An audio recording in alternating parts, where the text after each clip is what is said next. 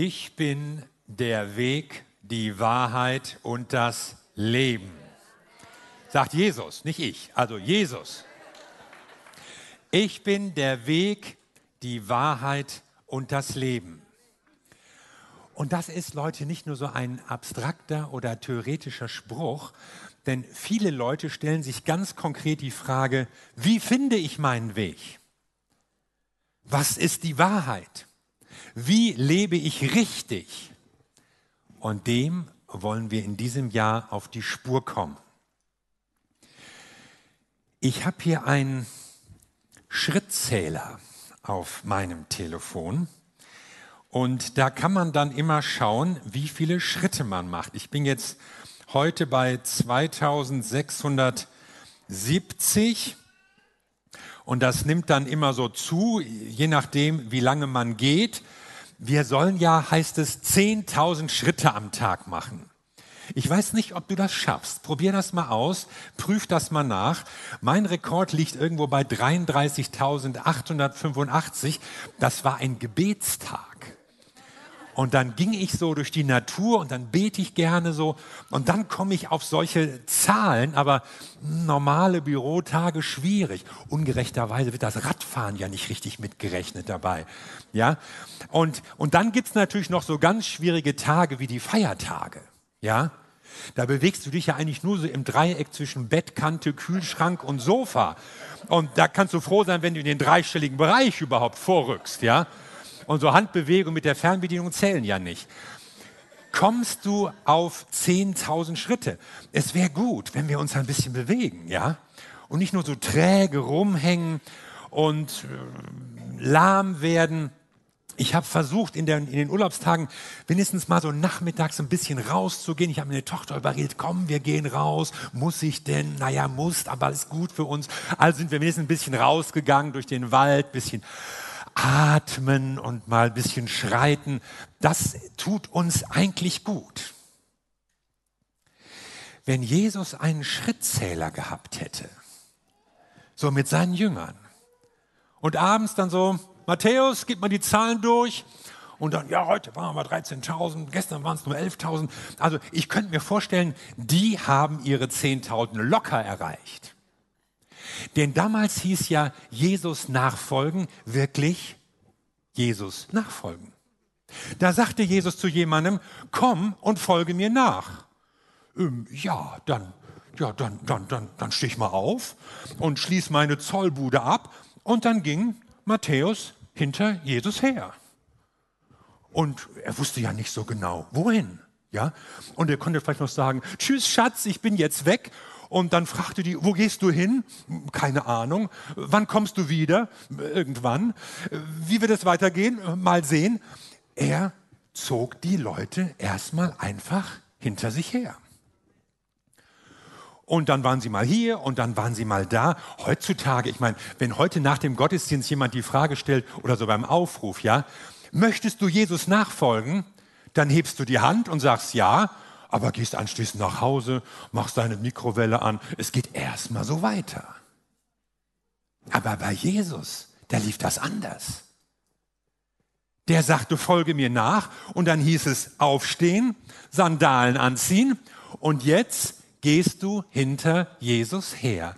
Ganz praktisch, ganz buchstäblich. Aber das Bemerkenswerte ist, dieser Ausdruck Nachfolger, der hat sich bei den Christen gehalten, auch als das Evangelium sich in andere Städte und in andere Länder ausgebreitet hat und als Jesus überhaupt nicht mehr zu sehen war. Sie wurden immer noch Nachfolger genannt. Als es überhaupt nicht mehr darauf ankam, jetzt aufzustehen und räumlich eine Veränderung vorzunehmen, man sprach immer noch von Nachfolgern. Man nannte die ersten Christen die auf dem Weg. Bei Lukas kommt oft so der Begriff der Weg als eine Eigenbezeichnung für das Christentum vor, für die christliche Botschaft und für die christliche Lehre. Und das zeigt doch, es hat sich in der jungen Christengemeinde diese Überzeugung gehalten, Jesus nachzufolgen, an Jesus zu glauben. Das hat etwas mit Bewegung zu tun. Das hat etwas mit Dynamik zu tun. Das hat etwas damit zu tun, wir bleiben nicht einfach irgendwo nur stehen. Ist Christsein eine Entscheidung? Ja. Ist Christsein ein Bekenntnis? Natürlich. Ist Christsein ein Standpunkt? Selbstverständlich. Aber nicht nur, sondern es ist Bewegung, es ist Handeln, es ist Veränderung, es ist neue Dinge ins Auge fassen, es ist Leben verändern. Und diese Gewissheit, diese Überzeugung, die hat sich durchgezogen, auch als Jesus gar nicht mehr zu sehen war. Die Jünger, man nannte sie immer noch Nachfolger, Leute, die zum Weg gehören und die auf dem Weg sind. Und deshalb kommt es auch heute auf praktische Schritte an. Was könnte das sein? Jemand sagte letzte Woche, ich habe mir jetzt vorgenommen, jede Woche zum Gottesdienst zu kommen. Das ist gut. Das ist eine gute Entscheidung. Du kommst immer dorthin, wo Gottes Wort ist, wo andere Christen sind.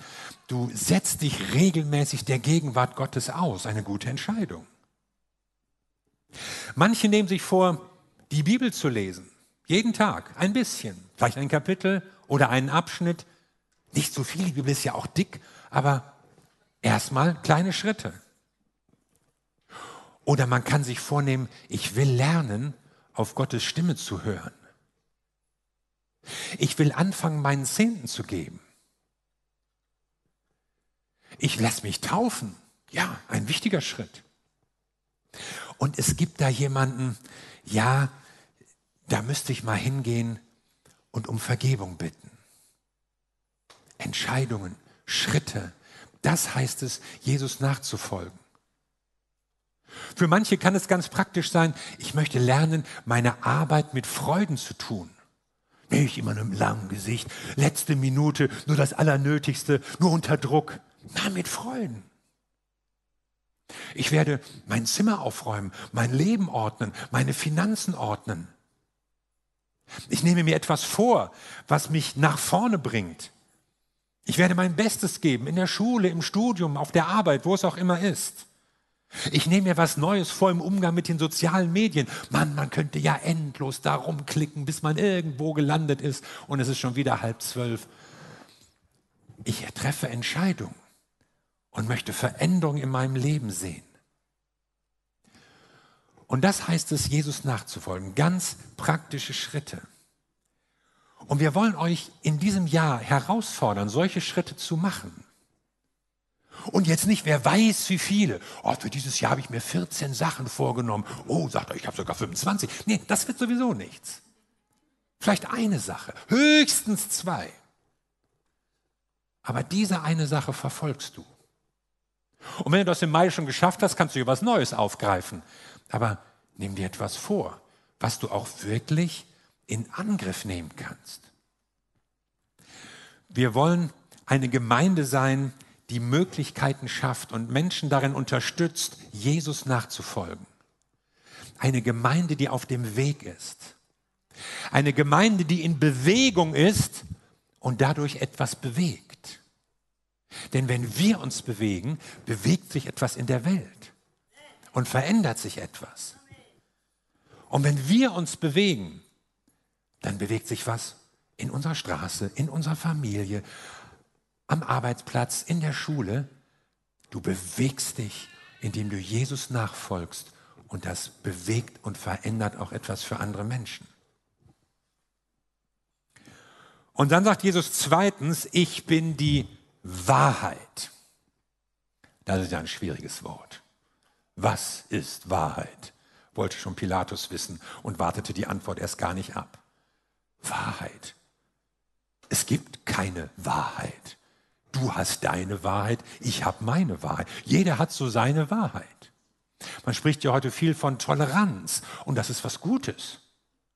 Toleranz heißt, ich lasse dich stehen in deinen Überzeugungen, ich akzeptiere dich in deinem Anderssein, das ist alles richtig. Aber was heute oftmals verlangt wird, ist ja so eine Indifferenz. Man soll überhaupt nicht mehr sagen können, dass es eine Wahrheit gibt. dass es irgendwelche Werte oder Überzeugungen gibt, die für alle gelten. Jeder kann das so sehen, wie es ihm gerade ist. Und dann tritt da einer auf und sagt, ich bin die Wahrheit. Im Singular. Ich meine, das ist schwer verdaulich, ja. Das ist kein Wunder, dass unseren Zeitgenossen da eigentlich die Hutschnur platzt, wenn sie solche Worte von Jesus hören. Aber Jesus sagt, ich bin die Wahrheit. Und das Erste, was mir hier auffällt, ist, die Wahrheit ist eine Person. Bei Wahrheit denkt man ja zuerst daran, naja, ich sage die Wahrheit, ich lüge nicht, auf mich könnt ihr euch verlassen. Bei Gericht geht es um die Wahrheit, die ganze Wahrheit und nichts als die Wahrheit. Ich verkündige euch eine Wahrheit, das müsst ihr wissen. Ja, ist richtig. Und deshalb werden wir in diesem Jahr auch über die Wahrheit sprechen. Über Dinge, die du glauben musst, tatsächlich glauben musst, wenn du Christ sein willst. Und auch Sachen, die du nicht glauben darfst, wenn du Jesus nachfolgen willst. Es geht um Wahrheit und es geht auch um Lügen. Es gibt auch Lügen. Die Wahrheit im Singular, die Lügen im Plural, viele Sachen. Aber Jesus sagt, ich bin die Wahrheit. Und das ist die Spur, die wir folgen wollen. Aber im Kern geht es darum, dass die Wahrheit eine Person ist. Und ich weiß, das ist für manche Leute eine Überraschung. Es geht im Christentum eben nicht um Lehrsätze und Überzeugung und Zustimmung. Es geht auch nicht im Kern um Ethik, ja, das darf man, das nicht und jenes bloß nicht, sondern ist alles wichtig, aber im Kern geht es darum, dass du der Wahrheit begegnest. Jesus Christus der Wahrheit begegnest, indem man, indem Gott uns Menschen nahegekommen ist. Ich bin die Wahrheit, sagt Jesus Christus. Wir wollen eine Gemeinde sein, die an der Wahrheit festhält und auch an Jesus festhält und an dem, was er und was die Bibel lehrt. Denn an der Wahrheit festzuhalten bedeutet an Jesus festzuhalten. Und an Jesus festzuhalten heißt, an der Wahrheit festzuhalten. Wir fühlen uns hier Gottes Wort verpflichtet.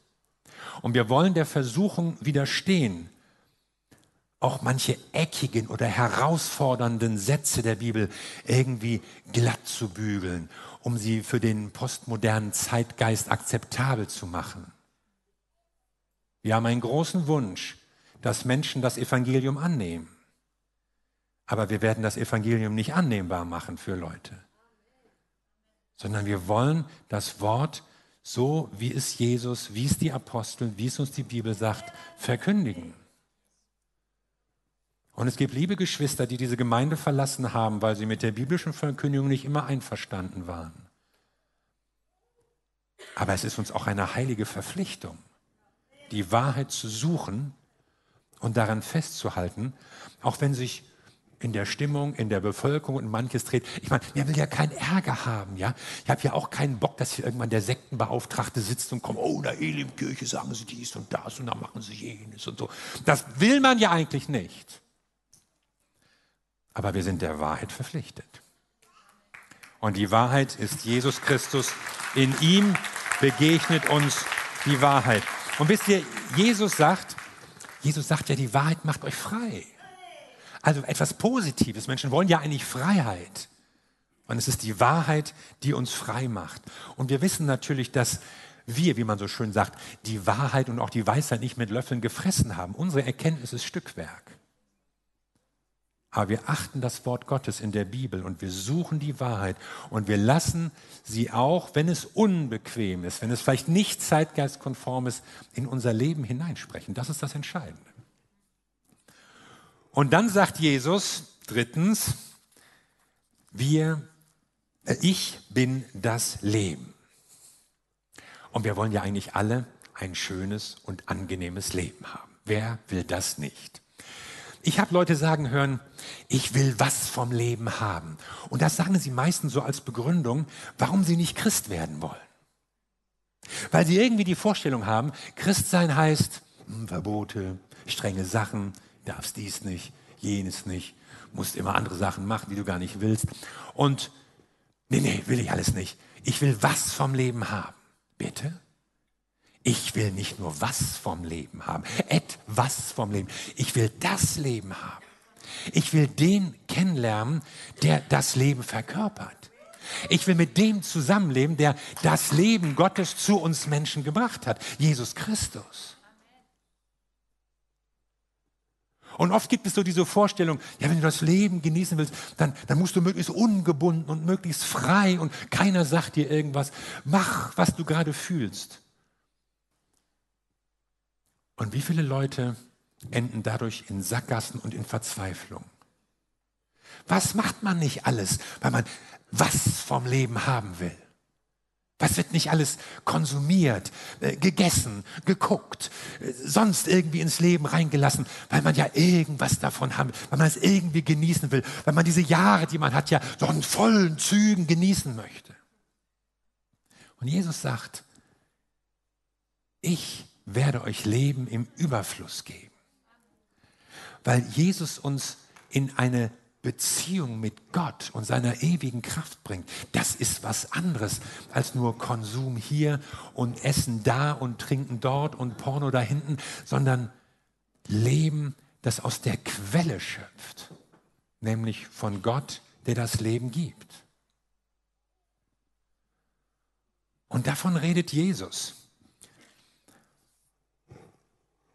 Und denk mal in deinem Leben, nach oder über dein Leben nach, wie entscheidest du dich eigentlich? Nach welchen Kriterien wählst du aus, was du tust, was du siehst, was du machst? Was sind Fragen, die dich bewegen, wenn du an dein Leben denkst? Vielleicht fragst du dich, wie kann ich disziplinierter werden, selbstbeherrschter werden? Wie kann ich Ziele erreichen? Wie kriege ich eine gute Work-Life-Balance in meinem Leben hin? Wie kann ich Freundschaften, Beziehungen gestalten? Wie kann ich mein Familienleben gut aufbauen? Wie wäre es, wenn du dir vornimmst, ich will wirklich mit Gott leben? Nicht nur an ihn glauben. Ja, ich glaube irgendwie an Gott und irgendwo muss da was sein und irgendwo muss es auch herkommen. Ja, das kann man ja so einsteigen, ja. Aber wie wäre es, wenn du sagst, ich will mit Jesus Christus leben? Und nicht nur einen Gott haben, den ich am Sonntag besinge, sondern dem ich im Alltag nachfolge. Dessen Stimme uns leitet, dessen Liebe uns verändert, dessen Weisheit uns hilft. Das kann ein Leben sein, das wir führen, das wir ergreifen können. Und wir werden über viele praktische Sachen sprechen, wie es aussehen kann, das Leben zu leben, das Jesus uns anbietet, das Leben zu genießen. Denn das ist es, was Jesus Christus für dich hat. Wir wollen eine Gemeinde sein, in der Menschen zu leben lernen, gut zu leben, das Leben auszukosten, weil sie an die Quelle rankommen. Ein Leben, das in Verbindung mit Gott steht. Das wäre doch was. Ich meine, eine der wichtigsten Fragen in unserer Zeit lautet ja heute, gibt es hier WLAN? Und stell dir mal vor, du hättest so jederzeit diese WLAN-Verbindung zu Jesus Christus. Und du musst gar nicht jetzt mit dem Handy gucken, oh, welches Netz und welcher Code, sondern Jesus redet mit dir. Und der hilft dir in deinen Entscheidungen. Er bewahrt dich auch vor Dummheiten. Du lebst in Gemeinschaft mit Jesus Christus. Das meint er, wenn er uns das Leben anbietet. Ich bin der Weg, die Wahrheit und das Leben. Und dann endet der Abschnitt mit dem Satz, niemand kommt zum Vater als durch mich. Also Jesus ist der Weg und die Wahrheit und das Leben. Und durch ihn lernen wir den Vater im Himmel kennen. Und damit meint Jesus, eigentlich all den Segen, den Gott für uns vorbereitet hat, all die Gnade, nach der wir uns wünschen, das, worauf es wirklich ankommt im Leben, das, was dein Schöpfer für dich vorgesehen hat, er will, dass du das Ziel erreichst.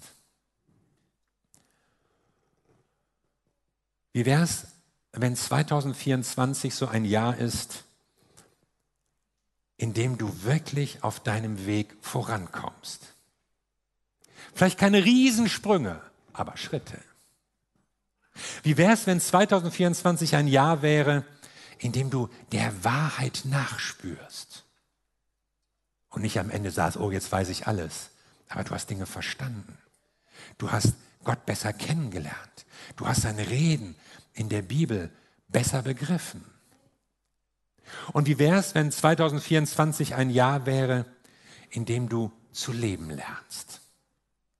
Wo und zwar nicht nur drauf loslebst oder gelebt wirst. Manche von uns werden ja gelebt. Oh, ich muss noch dies, ich muss noch das und alles ist so knapp. Leben aus der Gemeinschaft mit Jesus Christus. Das ist doch ein Angebot. Darauf will ich mich doch einlassen, wenn Jesus sowas zu mir sagt. Und ich sage dir, Gott hat dieses Leben für dich. Amen.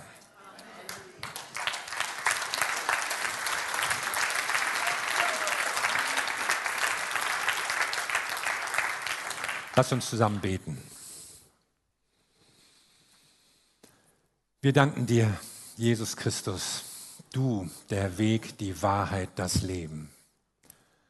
Manchmal bringst du die Dinge so klar auf den Punkt und du möchtest, dass wir auch klar antworten, klare Entscheidungen treffen. Und ich will beten für uns hier, unsere Versammlung, unsere Gemeinde, unsere Zuhörer. Lass uns erkennen, welche Schritte, welcher Schritt jetzt dran ist. Lass uns tiefer begreifen, wer du die Wahrheit bist. Und lass uns das Leben entdecken, das du für uns hast. Es soll ein gutes Jahr werden. Es soll ein Jahr werden, in dem wir mit Jesus Christus wachsen, weil wir dich besser kennenlernen als den Weg, die Wahrheit und das Leben. Danke, dass du uns an deine Hand nimmst und dass du uns mitnehmen willst. Amen.